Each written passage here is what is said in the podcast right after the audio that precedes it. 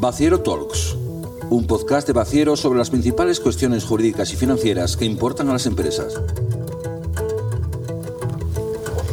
Buenos días y bienvenidos a este primer podcast que organizamos desde Baciero sobre la empresa familiar y que hoy lleva por título Gobierno corporativo versus Gobierno familiar, retos y desafíos.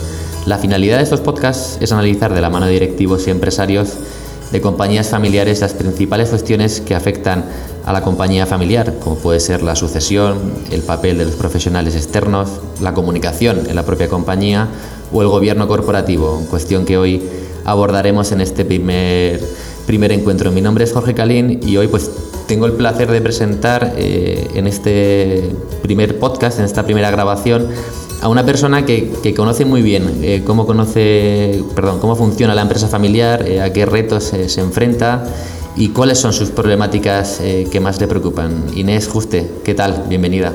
Hola, muchas gracias Jorge. Encantada de estar aquí.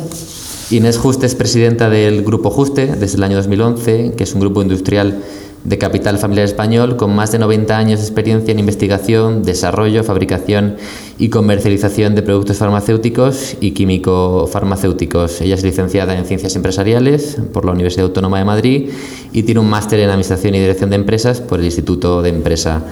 Eh, ha participado en numerosas organizaciones eh, empresariales en diferentes cargos y eh, y en situaciones, bueno, como puede ser COE, Farmaindustria, ADEFAM y, y, numerosos otras eh, asociaciones y la verdad que yo creo que es una persona bastante reconocida ¿no? en, el, en el sector, en el mundo empresarial. También tengo aquí a mi izquierda a Mario de Gandarillas, que es consultor y socio de Empresa Familiar de Baciero. Mario, ¿qué tal? Bienvenido. ¿Qué tal, Jorge? Buenos días.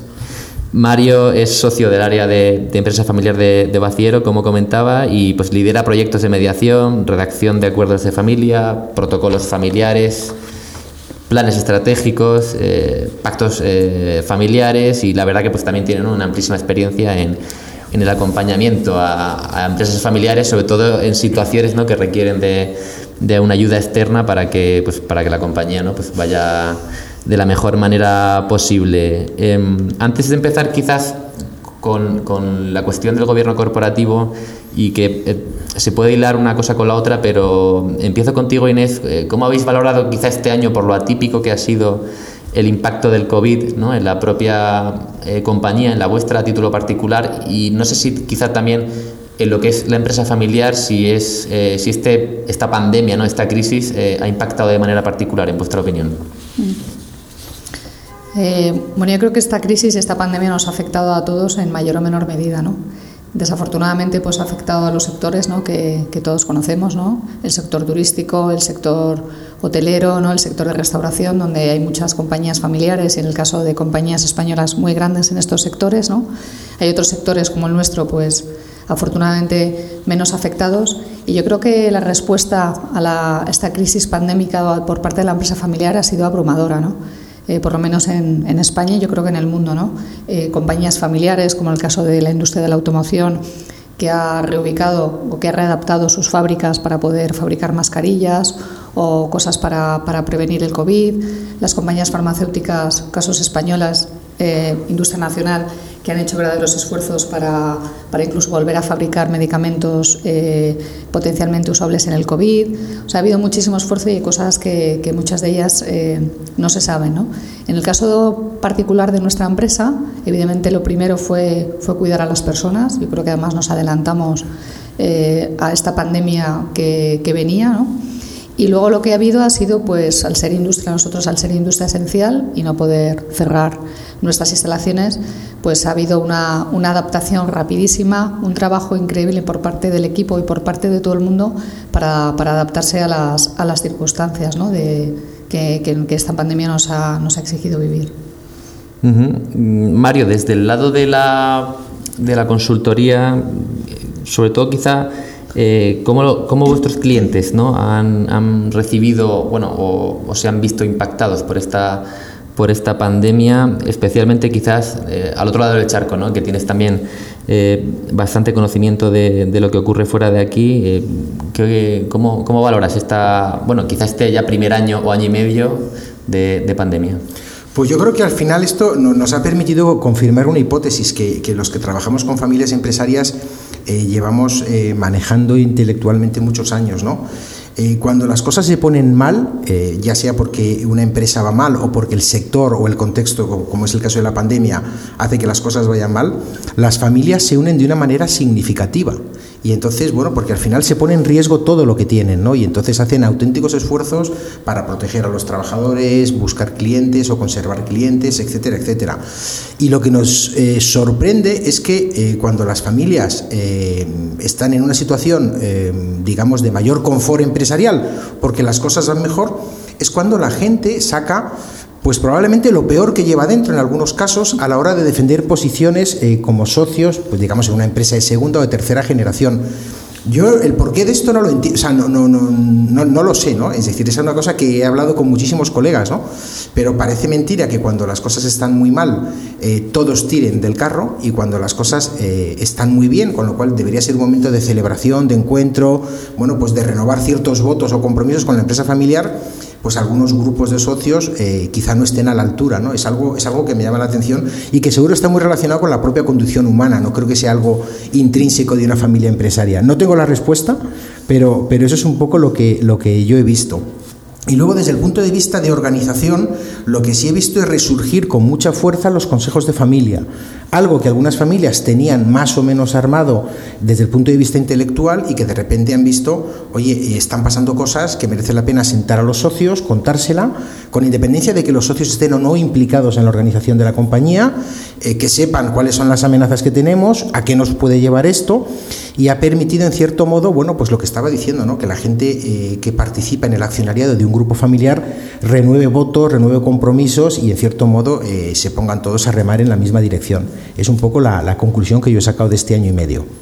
Añadiendo un poco a eso que comenta Mario, eh, en nuestro caso, y yo creo que ha habido más otros casos en otras empresas familiares, lo que ha habido, nosotros tenemos consejos de administración muy frecuentes, tenemos consejos muy activos, una vez al mes, y afortunadamente pues los hemos ido manteniendo. Pero lo que ha habido es un pegamento mucho más cercano al equipo directivo.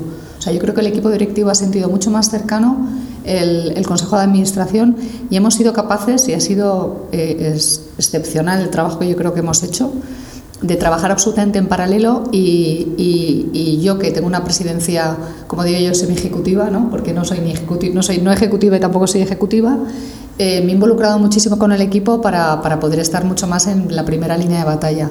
Y la verdad es que el resultado ha sido exponencial. Y creo que eso yo lo he compartido con otras empresas familiares y ha sido también lo que ha pasado. ¿no? El, el, se, han, se, han, quitado muchas veces, pues incluso, no te digo cosas burocráticas, pero muchas hay reuniones a lo mejor que eran superfluas o muchas cosas que tenían que pasar por otros canales. Ha habido mucha más bajada del, del, del consejo a la, a la propia realidad de la empresa. Sí, sí, eso, eso, eso también lo hemos visto. Sí, eso es una... Al final, yo creo que eh, mm, trabajar en una empresa familiar, digo como externo, eh, ahora me coloco en el lugar de ejecutivos externos, ¿no? Eh, bueno, pues puede tener ventajas o inconvenientes, pero yo creo que la gran ventaja es que el empresario familiar protege más a su gente que la multinacional no familiar, ¿no? Y esto es algo que está presente tanto aquí como en, en América Latina, donde trabajamos mucho, ¿no? Sí, cuando se ha hablado mucho en la pandemia, ¿no? De, no, es que ahora mismo las personas es lo primero, ¿no? Lo comentaba mucho con empresarios familiares, digo, alma de cántaro, evidentemente, la, gente es lo primero, pero ha sido lo primero siempre. O sea, una empresa sin la gente. Entonces, ahora que realmente, ahora sí, es que estamos cuidando la salud de nuestros empleados. Bueno, es que, claro, a más a más ahora, ¿no? Con mascarillas, con protección de EPIs, que hemos tenido eh, pues tantísimas, tantísimas dificultades para conseguir una protección adecuada de nuestros trabajadores, ¿no? Y encima muchísimas trabas, como se sabe aquí en el país, ¿no?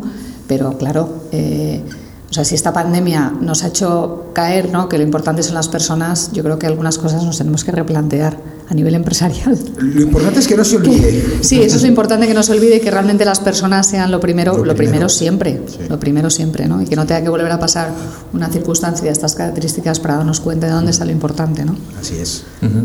Entrando quizás ya de lleno en lo que es el, el propio gobierno corporativo, que eh, desde la publicación de aquel informe Cadbury, ¿no? famoso del año 92, es verdad que el concepto en sí ha ido evolucionando y, quizás eh, pues, términos ¿no? como transparencia, calidad de la información, equilibrio de poder entre gestor o propietarios, eh, pues, han ido contribuyendo ¿no? a una mejor eficacia y, eficiencia ¿no? en el propio desarrollo de las compañías, eh, sean familiares o no.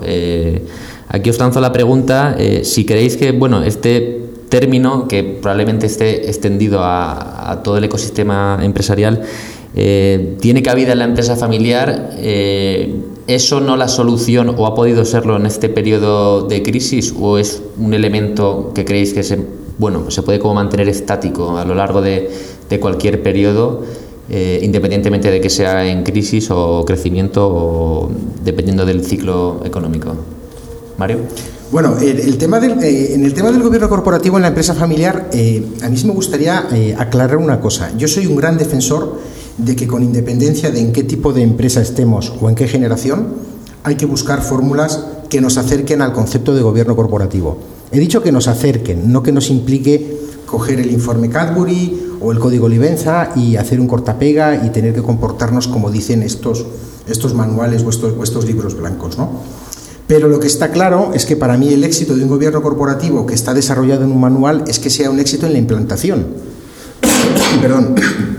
Es decir, tener un código que no somos capaces de utilizar, bueno, pues no deja de ser un ejercicio teórico estupendo, ¿no? Entonces yo creo que lo que, lo que tienen que hacer las empresas familiares cuando quieren acercarse al concepto de gobierno corporativo es ver exactamente eh, qué te dice el gobierno corporativo que hay que hacer y hasta qué punto tú estás preparado como empresa, como familia, como organización para implementarlo.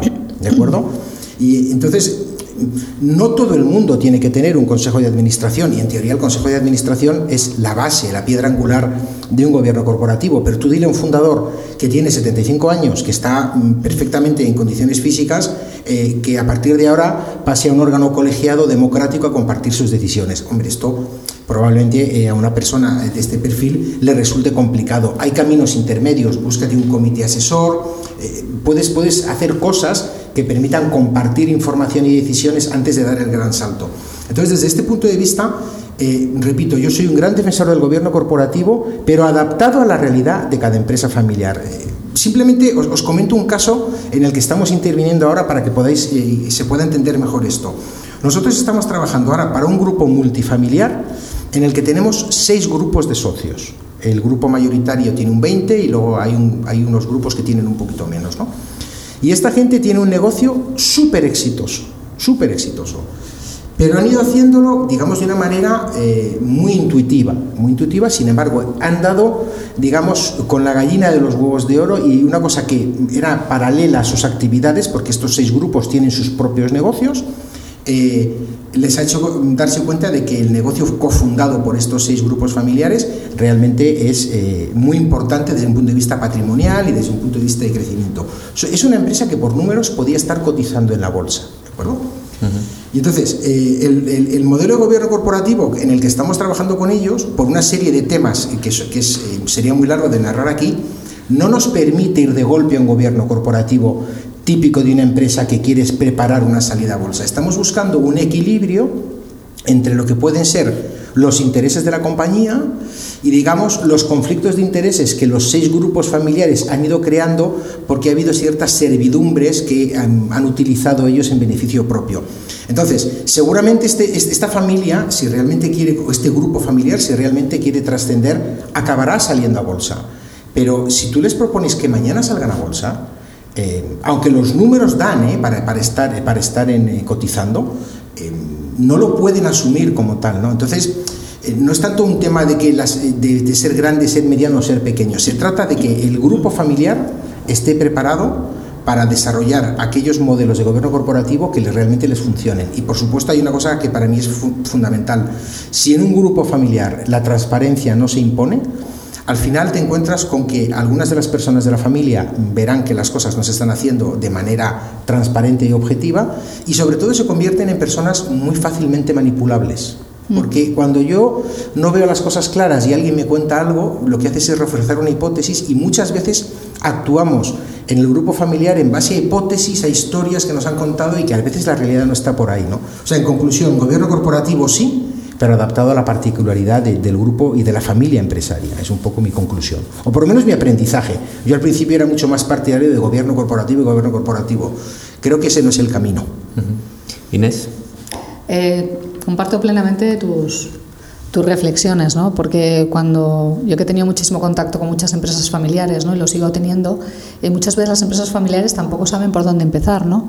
Y ahora afortunadamente hay una mayor, es que no sabría encontrar un mayor concern o una mayor preocupación por parte de las empresas familiares en, en, trabajar en aras a conseguir un cierto sistema de gobierno corporativo. Pero no hace falta por empezar por un consejo de administración, no hace falta, se puede empezar pues, en función de la compañía, pues, pues ir evolucionando de un administrador único a un, a un, consejo de administración, pasando por un consejo asesor, luego estructuras a lo mejor que permitan eh, eh, temas de, de, familia, ¿no? cómo separar. ¿no? Yo creo que cada empresa necesita su modelo y lo que, lo que hay que ayudar a esa empresa ¿no?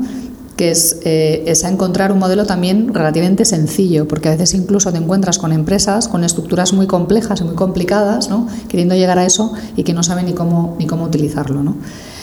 Eh, muchos de los criterios, cuando lees estos códigos, ¿no? y yo que estoy de consejera en, en empresas cotizadas, ¿no? realmente todo es aplicable a la empresa familiar y todo debería ser aplicable.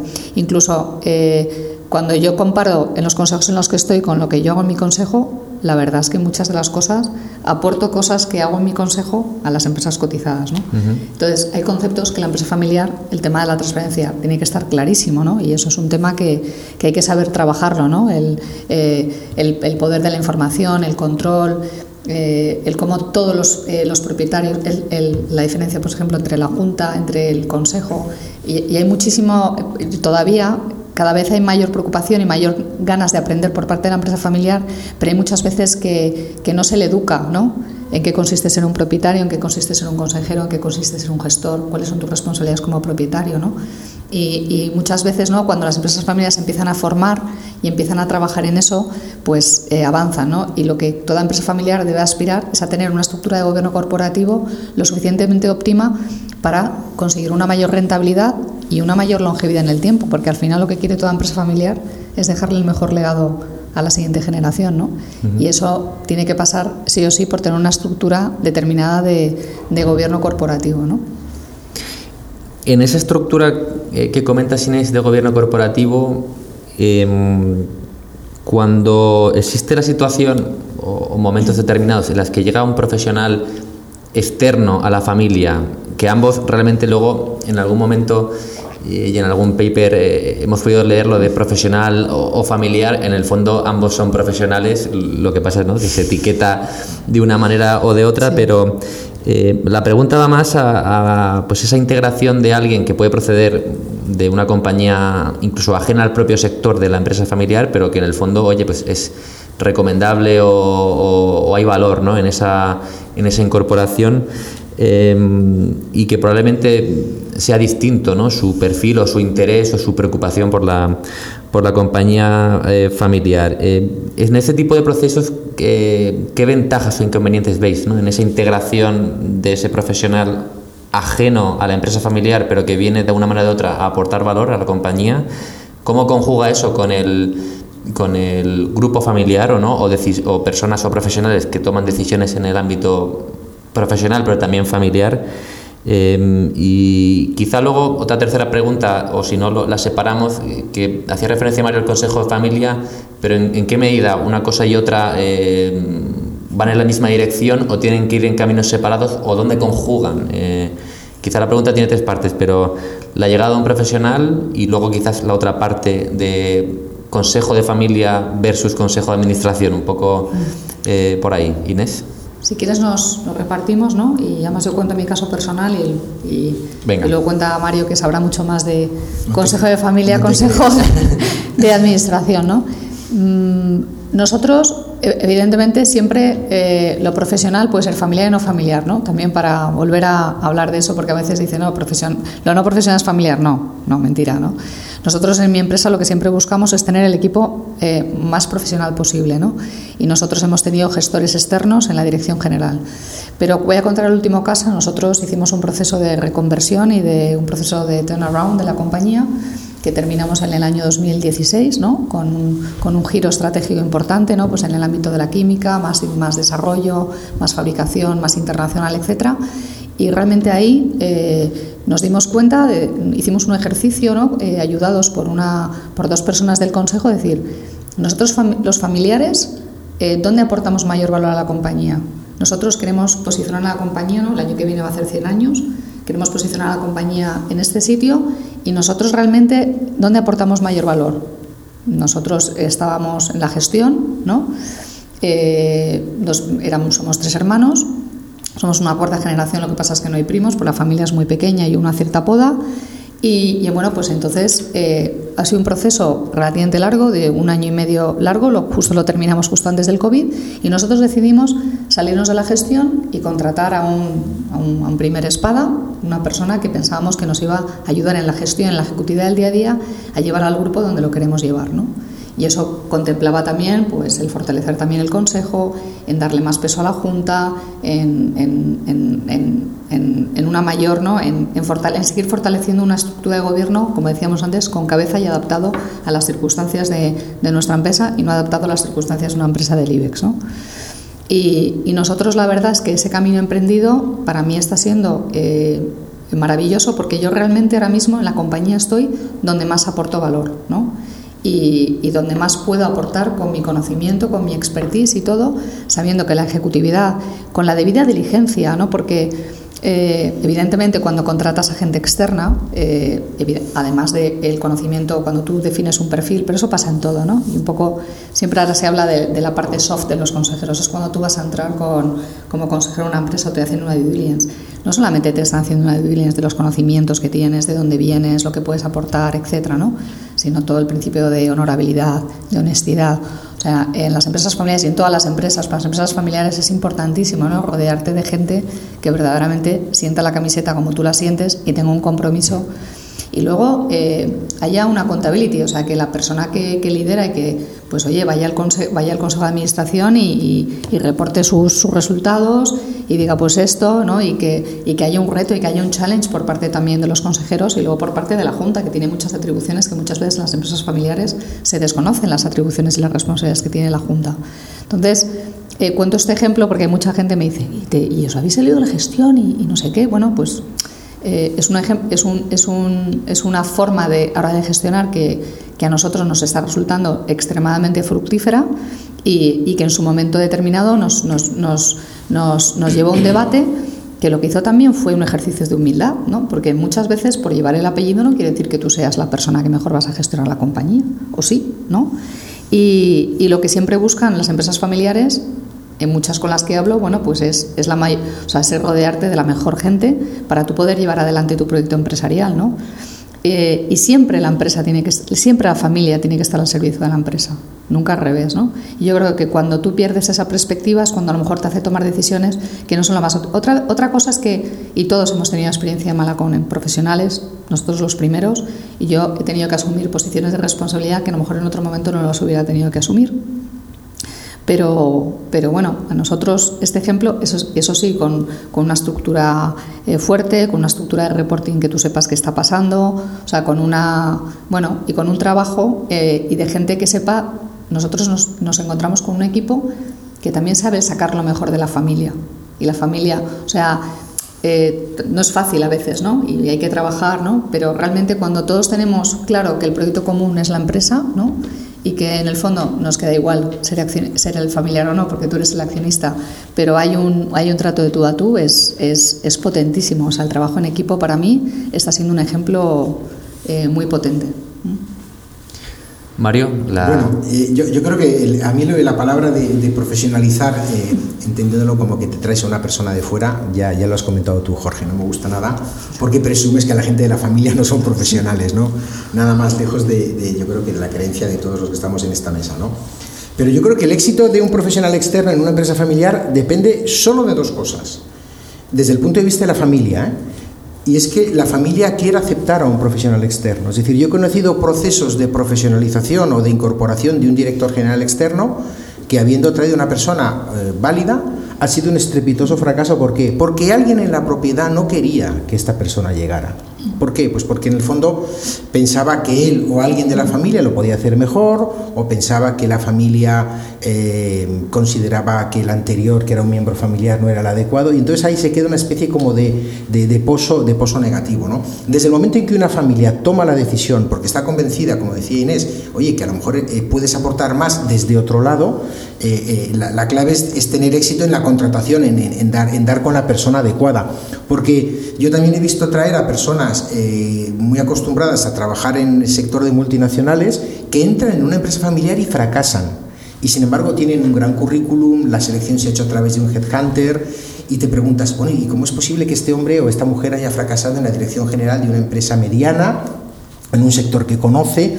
Bueno, eh, la casuística es infinita, ¿no? Pero, pero a veces te encuentras con que, eh, aunque esté eh, la empresa familiar muy institucionalizada, hay ciertas cosas que no se pueden hacer igual que, digamos, en una multinacional, porque, porque bueno, son más austeros, cuidan las cosas, eh, y entonces yo creo que aquí me gustaría hablar de un concepto que un día leí en un paper que no sé de quién es, porque ahora no lo recuerdo, pero hablaba que los directores generales o los CEOs de las compañías familiares deberían tener lo que se llama un liderazgo ambidiestro, ¿no? es decir, ser capaces de manejar perfectamente la organización y ser capaces de manejar también la familia empresaria. ¿no? Y esto es una cosa que, bueno, que yo creo que los, los headhunters a la hora de seleccionar candidatos para empresas familiares deberían poner un poco en, en la balanza. ¿no? Pero desde luego, eh, para mí el éxito depende de que la familia eh, decida tomar la decisión, porque si esto se hace eh, en contra de un grupo de socios frente a otro grupo de socios, el aterrizaje suele ser muy complicado para, el director general. Y otra cosa muy importante que, que, yo trabajo mucho cuando hablo de gobierno corporativos que tienden a la profesionalización es definir el concepto de nivel de riesgo, que eso no lo he visto en ningún sitio escrito. Esto es algo que al final hemos ido aprendiendo porque los clientes nos han ido llevando hasta este, este concepto. ¿Qué quiero decir con nivel de riesgo? Tú tienes que dar un nivel de autonomía a tu director general si realmente es un director general. Pero claro, eh, esto no implica dar una carta en blanco, ¿no? De qué puedes hacer y no puedes hacer. Entonces yo creo que es muy bueno que se haga el ejercicio entre el Consejo de Administración y el director general, sea o no un miembro de la familia director general, de cuál es el umbral de nivel de riesgo en decisiones cuantitativas o cualitativas que el, director general puede aprobar sin consultar al Consejo. Cuando hablo de nivel de riesgo estoy hablando de algo que está fuera del presupuesto, porque en teoría el presupuesto está aprobado y está contemplada las partidas que haya. Estoy hablando de cosas excepcionales que en un momento dado se dan en el día a día de la compañía y que hacen eh, que haya que tomar una decisión. Y a veces no es fácil convocar a todo el consejo, además si tienes un consejo mixto con, consejeros patrimoniales y consejeros externos. ¿no? Entonces yo creo que definir muy bien el nivel de riesgo cuantitativo y cualitativo en función del tamaño, el, sector eh, y otra serie de parámetros que no son solamente lo económico, permite bueno, pues que todo el mundo tenga muy claro qué se puede hacer y qué no se puede hacer. ¿no?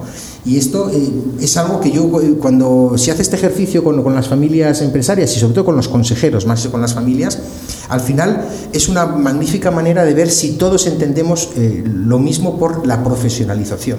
Porque si tú vas a traer un director general que para comprar una fotocopiadora tiene que pedir permiso al consejo, perdonar que lo haga tan irónico, pero me he encontrado con situaciones muy parecidas es una frustración tremenda para el Consejo de Administración, porque no le han pedido permiso, y para el director general. Entonces creo que antes hay que hacer este tipo de ejercicios para saber si todos estamos hablando de lo mismo, porque muchas veces eh, presuponemos que todos estamos entendiendo lo mismo por algo y realmente cuando tú aterrizas ejemplos dices es que estamos hablando de cosas diametralmente distintas. ¿no? Entonces yo creo que hay que empezar por ahí, pero desde luego los externos, si cuentan con el apoyo de la familia, fantástico, a partir de una tercera o cuarta generación, primera, segunda, eh, los aterrizajes son más complicados, porque hay más cercanía ¿no? de la propiedad con, con la actividad, ¿no? Pero bueno, eso es una, una generalidad, no es, no es, esto no es No sé si Inés, ¿quieres eh, complementar algo? No, estoy absolutamente de acuerdo. Evidentemente, cuando quieres incorporar a un profesional externo, en este caso, asumir una, una figura tan relevante como director general o consejero delegado, evidentemente tiene que haber unanimidad. O sea, la, y es verdad que te encuentras con muchas compañías que dicen, sí, sí, me quiero traer un primer espada o quiero tal, no sé cuántos, pero en el, en el fondo no quieren hacerlo y hay fracasos. ¿no? Y, claro, la búsqueda del profesional externo es importantísima. O sea, toda la parte que tiene que hacer el, el headhunter y luego tú en las entrevistas con la persona, independientemente que luego pues, puede fracasar tanto por parte Del, del, candidato como por parte de la familia, tienes que, tienes que ahondar mucho. O sea, yo, yo empleé mucho tiempo en las entrevistas a nivel personal, muchísimo, ¿no? Y a nivel de cultura, ¿no? Sabiendo que nosotros también nos teníamos que adaptar a una nueva forma de trabajar y que el consejo además la gente independiente del consejo nos estaba obligando, nos estaba enseñando a decir, oiga, pues, pues es que esta persona no la puedes tener, por ejemplo, ¿no? También otra anécdota, tú no la puedes tener en tu despacho todo el día, ¿no? o sea, tú esta persona la tienes que trabajar, tienes que a lo mejor despachos puntuales, ¿no? Que a todo esto te vaya, tú, tú estás en el despacho de él porque, o de ella, ¿no? Porque tienes que estar comentando, ¿no?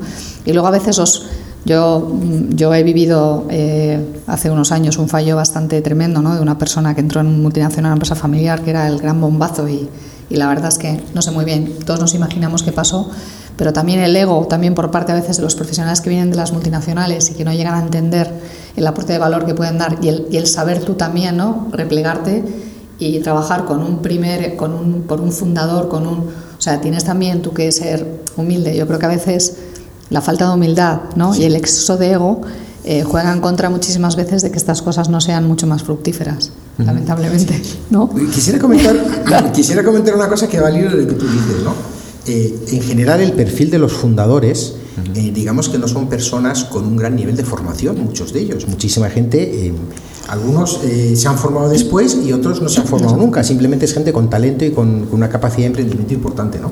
Y sin embargo, eh, yo creo que cualquier escuela de negocios, no doy ningún nombre, eh, y el mercado de profesionales externos, nos cansamos de ver dobles grados, cuatro MBAs, estancia en Stanford, bla, bla, bla. La pregunta que yo lanzo es, ¿cuánta de esta gente ha sido capaz de crear una mediana empresa?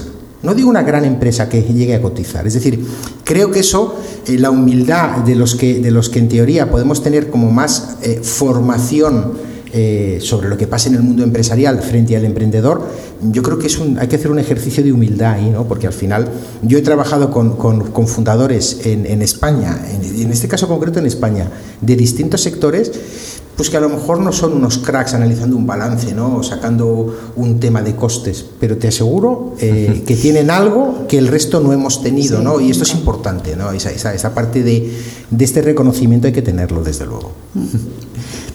Habéis tocado eh, alguna serie de, de términos o de, no sé cómo llamarlo, rasgos, ¿no? Como el ego, la humildad. Eh, hacías referencia tú también, Mario, a um, ligue- liderazgo ambidiestro, que el- luego si quieres das un poco más de, de detalle sobre, ¿no? sobre ese, ese término y, y porque va un poco al hilo de esta, de esta última cuestión que, que os planteo, porque no sé si se puede decir que el éxito o no de la empresa familiar pues puede depender ¿no? de esa relación eh, que precisamente mantienen los miembros de la familia con los miembros que no, no son de la, de la familia, eh, de la cuestión que antes yo creo que también has mencionado Inés, de esa gestión de posibles conflictos o, problemas que surjan en el seno de la compañía y que al final pueden ser transversales a, la propia empresa y también al ámbito, al ámbito familiar. Em, ¿Qué papel creéis que tiene el liderazgo? Luego te cedo lo de ambidiestro, Mario, pero quizá más el, el, el término en sí, liderazgo, porque creo que bueno, eh, entronca con varios puntos que habéis eh, abordado anteriormente, pero más en ese, en ese perfil de líder, ¿no? que también hacíais referencia de, oye, eso, eh, ¿cómo influye en- probablemente ¿no? en el corto medio plazo de la compañía? Inés. Mm, La palabra liderazgo es una palabra que es como disrupción o digitalización o ¿no? O sea, es una palabra amplísima, ¿no? Y que nadie sabe que nadie sabe definir, pero yo después de mucho pensarlo y de, y de leer y de asistir a, ¿no? Háblate de tu modelo de liderazgo, digo, pues yo no tengo un modelo de, de liderazgo. O sea, yo realmente al final el liderazgo yo, para mí se basa en el ejemplo, ¿no? En el ejemplo del, del día a día, ¿no? En, con, y entonces al final lo que el equipo ve de ti es lo que, ¿no? Es lo que, es lo que realmente, ¿no? Hay un dicho también, ¿no? Es que no, no sé si es una escritora americana, ¿no? Eh, nadie se acordará de lo que dijiste, nadie se acordará de lo que hiciste, algo así, pero todo el mundo se acordará de lo que, le hiciste sentir, ¿no? Y, para mí eso consiste en el ejemplo, ¿no? en el día a día, en la cercanía en el equipo, en, demostrar lo que tú haces ¿no? y, cómo trabajas por y para la compañía. Y para mí esa es la parte eh, más importante de, del liderazgo. Y entonces eso es lo que te da credibilidad y lo que hace que la gente te, te respete. ¿no? Porque al final la autoridad de una familia no viene porque muchas, muchas veces te puedes encontrar con empresas familiares que incluso la gente piensa, pues este es tonto, estás tonta, este fíjate, en plena crisis me viene con, con un cochazo X, cuando o al final, y eso lo, lo, hemos hablado mucho en la familia, si tú estás en un proceso evidentemente de reducción de costes, de no sé qué, pues claro, tú, no, tú, no, tú, tienes, que, tú tienes que vivir acorde a eso, ¿no? Eh, si tú tienes a tu gente eh, con, pues no sé, trabajando de una determinada manera, tú te tienes que adaptar a esa determinada manera, porque al final todo el mundo, todo el mundo, todo eso se ve dentro de la compañía antes o después. Y si tú quieres que la gente esté mirando el mismo objetivo que tú estás mirando, y tú quieres que la gente siga tu ejemplo, el primero que tienes que liderar. Yo siempre lo digo en casa, ¿no? Si, si, si nosotros estamos diciéndole a nuestros hijos que coman verdura, la primera que tienes que comer verdura eres tú, ¿no? La primera que tienes que comer fruta eres tú. El primero que tienes que hacer deporte, que además eso lo pasan fatal, porque a mí me encanta todo eso. Y mis hijos dicen, es que claro, mamá, claro, en ese caso sí que hago un buen ejemplo, en otras cosas no. O si quieres que tus hijos no te estén gritando, la primera que eso...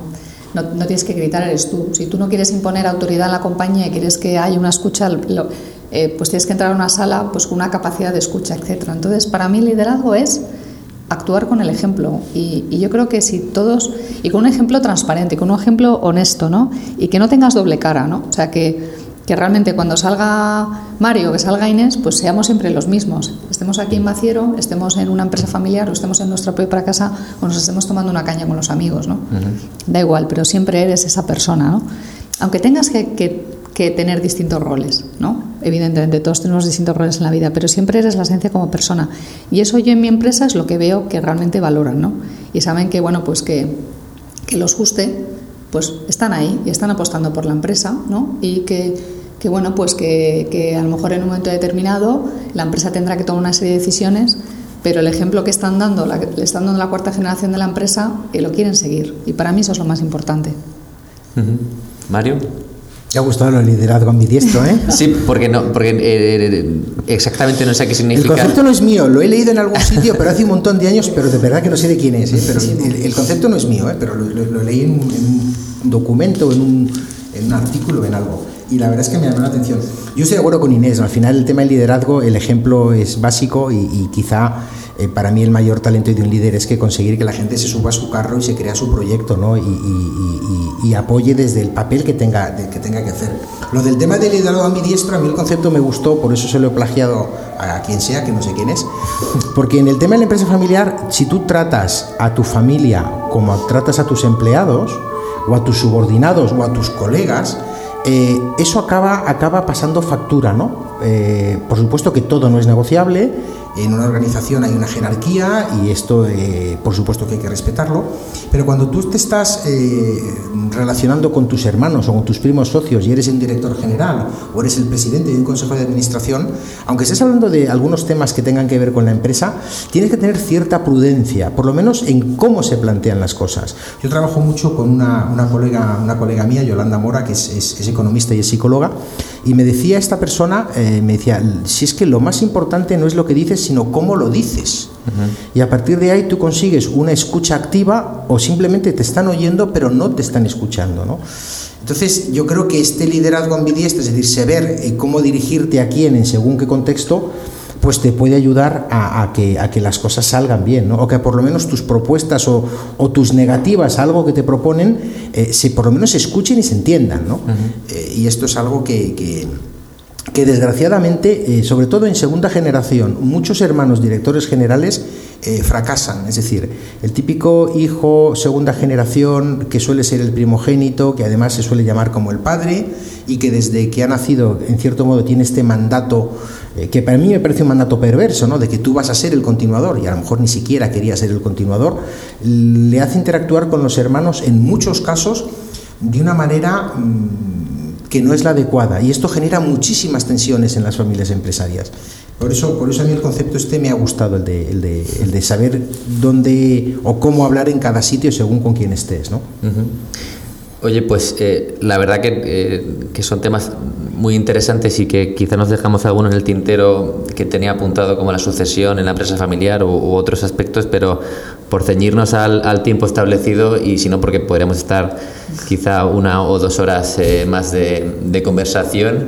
Eh, si queréis os cedo bueno, un turno final de, de, de palabra y ya damos por, por concluido este primer eh, encuentro que ya digo, podríamos seguir eh, abordando no solo el término de liderazgo ambidiestro, sino otras eh, cuestiones que la verdad que, que, te hacen reflexionar también, yo creo que no uno luego mantiene la conversación y, y, y le hacen pensar. Inés, algo, algo para terminar, además de bueno, agradecerte la, la participación en esta, en esta mesa. Bueno, yo agradeceros la invitación. La verdad es que participar con una persona como Mario aprendo muchísimo, ¿no? Porque, Muchas gracias. Porque los empresarios familiares, o sea, yo como digo, la empresa familiar es un ente único, cada empresa somos distintos, muchas cosas compartimos, ¿no? O sea, al final la base y la verdad es que todo lo que es compartir, todo lo que es formarte eh, para, para llegar a ser mejor empresario familiar y compartir. Para mí compartir es y eso en eso los empresarios familiares hemos hecho un gran esfuerzo, ¿no? de compartir cada vez más, de abrirnos más al mundo, de, de, adquirir nuevas, nuevos conocimientos para aplicarlos a nuestra empresa y compartirlos con los demás. Con lo cual, creo que iniciativas como estas son estupendas y, y poder compartir estos podcasts cortos ¿no? que, que sirvan de formación para todos los empresarios familiares. Y agradecerte, Mario, el compartir y espero que podamos coincidir Muchas en otro gracias, momento. Inés. ¿eh? Muchas gracias. Bueno, yo la verdad es que no sé, no sé qué decir, simplemente eh, transmitir una idea muy clara, es decir, eh, tanto las familias como las empresas todas tienen dificultades, ¿no?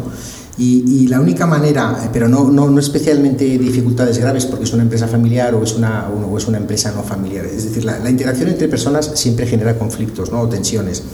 Entonces, yo desde de, después de todos los años que llevo asesorando a, a, a familias empresarias en, en, sitios distintos, lo que he aprendido es que, mmm, salvo situaciones muy, muy extremas, eh, lo que hay que hacer es hablar. Es decir, el tema, el tema tan manido de la comunicación, me da un poco de rabia decirlo, pero, pero realmente eh, la única manera de resolver situaciones o temas que te pueden en un momento dado llevar un bloqueo es pues, hablar, hablar con la otra parte, con mediación, sin mediación, eh, lo pueden hacer solos, lo pueden hacer con ayuda, pero realmente si hay algo que se quiere conservar, las dos, las tres, partes que estén en conflicto o que estén en tensión, lo que yo les animo es a que lo hablen y que no se sienta nadie frustrado si se sientan en una mesa para hablar de un tema y no consiguen avanzar. Ya habrá otra reunión o ya habrá otra opción o ya habrá otro momento oportuno, ¿no? Porque al final lo que está claro es que eh, las empresas familiares eh, nacen con cierta vocación de continuidad eh, y una, una, última idea, si, si me das dos minutos, Jorge, una última idea.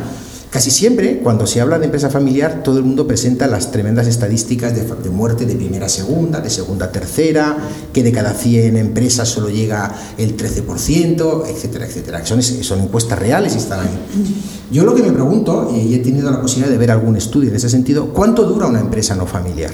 Y también les quiero decir que las tasas de mortalidad no son significativamente diferentes. Lo que es diferente es el motivo por el que una empresa no familiar eh, desaparece, que probablemente sea por mercado o por competencia, frente a una empresa familiar que suele estar más vinculada con tensiones en el accionariado. Con lo cual, tampoco nos quedemos con la idea de que las empresas familiares eh, no duran nunca, son todas un fracaso, porque eh, en absoluto, ¿no? es decir, hay infinidad de ejemplos de empresas que han funcionado bien y lo que hay que intentar es, bueno, pues si en un momento dado hay dificultades, eh, que, que, los socios hablen entre ellos, ¿no? Uh -huh. Y a partir de ahí seguro, seguro que encontrarán un camino, el que sea, pero, pero un camino seguro que encuentran. Uh -huh. Yo creo que aquí Mario nos, eh, nos deja al final ya de, del programa como dos temas para siguientes eh, ediciones, como son la, la, comunicación, aunque no le quiera llamar comunicación, pero bueno, sí. es importante también hablar de, ¿no? de, de la... De, la propia comunicación en la no solo en la empresa familiar sino en general ¿no? en el plano profesional y también el personal y otro segundo tema o tercero eh, la vocación de continuidad que tiene ¿no? o que se le presume en la empresa familiar pero que es verdad que se podría discutir mucho sobre otro tipo de compañías que no que, o por qué permanecen en el tiempo o al calor de, de qué y sin entrar en, en términos eh, regulatorios que ya sería incluso para otro podcast de otro de otro calibre Inés Juste, muchísimas gracias por, por, venir. La verdad que ha sido súper interesante la charla. Mario de Gandarillas, también gracias por tu, por tu participación y, y, y, bueno, os esperaremos en el próximo podcast que probablemente de estos temas que, que, que, comentaba Mario surgirán de ahí o de otros, pero sí. desde luego siempre como, pues como decíamos al inicio, que sean de interés ¿no? y, que, y que ilustren o que aporten valor a la, a la compañía familiar. Hasta luego. Gracias. Gracias, Jorge.